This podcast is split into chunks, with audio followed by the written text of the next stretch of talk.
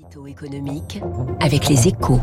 Et avec Alexandre Kounis. Bonjour Alexandre. Bonjour Fabrice. Rédacteur en chef aux échos. Euh, Six mois pile, on en parle ce matin sur Radio Classique après le début de la guerre en Ukraine.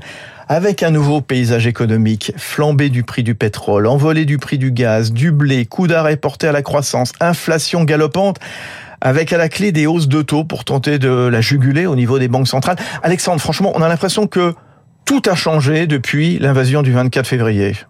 Oui, tout, tout, tout, tout presque, hein, Fabrice, sans qu'on sache euh, encore à ce stade où tout ça va nous, va nous emmener.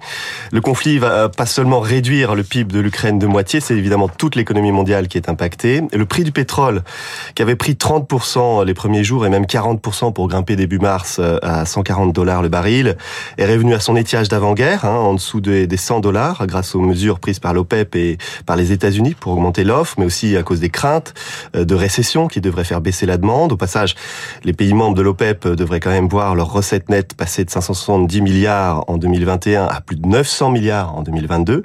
Non, le vrai problème désormais, c'est bien celui du gaz, dont le prix vole de record en record et reste durablement depuis plusieurs semaines, c'est bien le problème, au-dessus des 200 euros le mégawattheure, soit trois fois plus cher qu'avant-guerre, qui était déjà trois fois plus cher qu'avant la crise euh, énergétique. Donc c'est x9 ou x10 si on arrondit.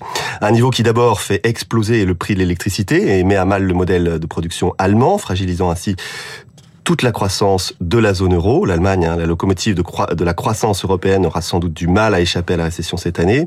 Un niveau qui accentue ensuite l'inflation, mettant les banques centrales en grande difficulté. Et un niveau qui, enfin, fait plonger l'euro ces derniers jours à son plus bas niveau depuis sa création sous forme de pièces et billets en 2002.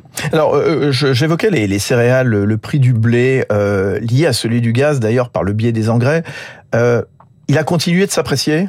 Oui, il a bondi en fait au début du conflit de 50% à 422 euros la tonne, avant d'atteindre son pic à la mi-mai euh, à 440 euros, puis de redescendre à 330 aujourd'hui.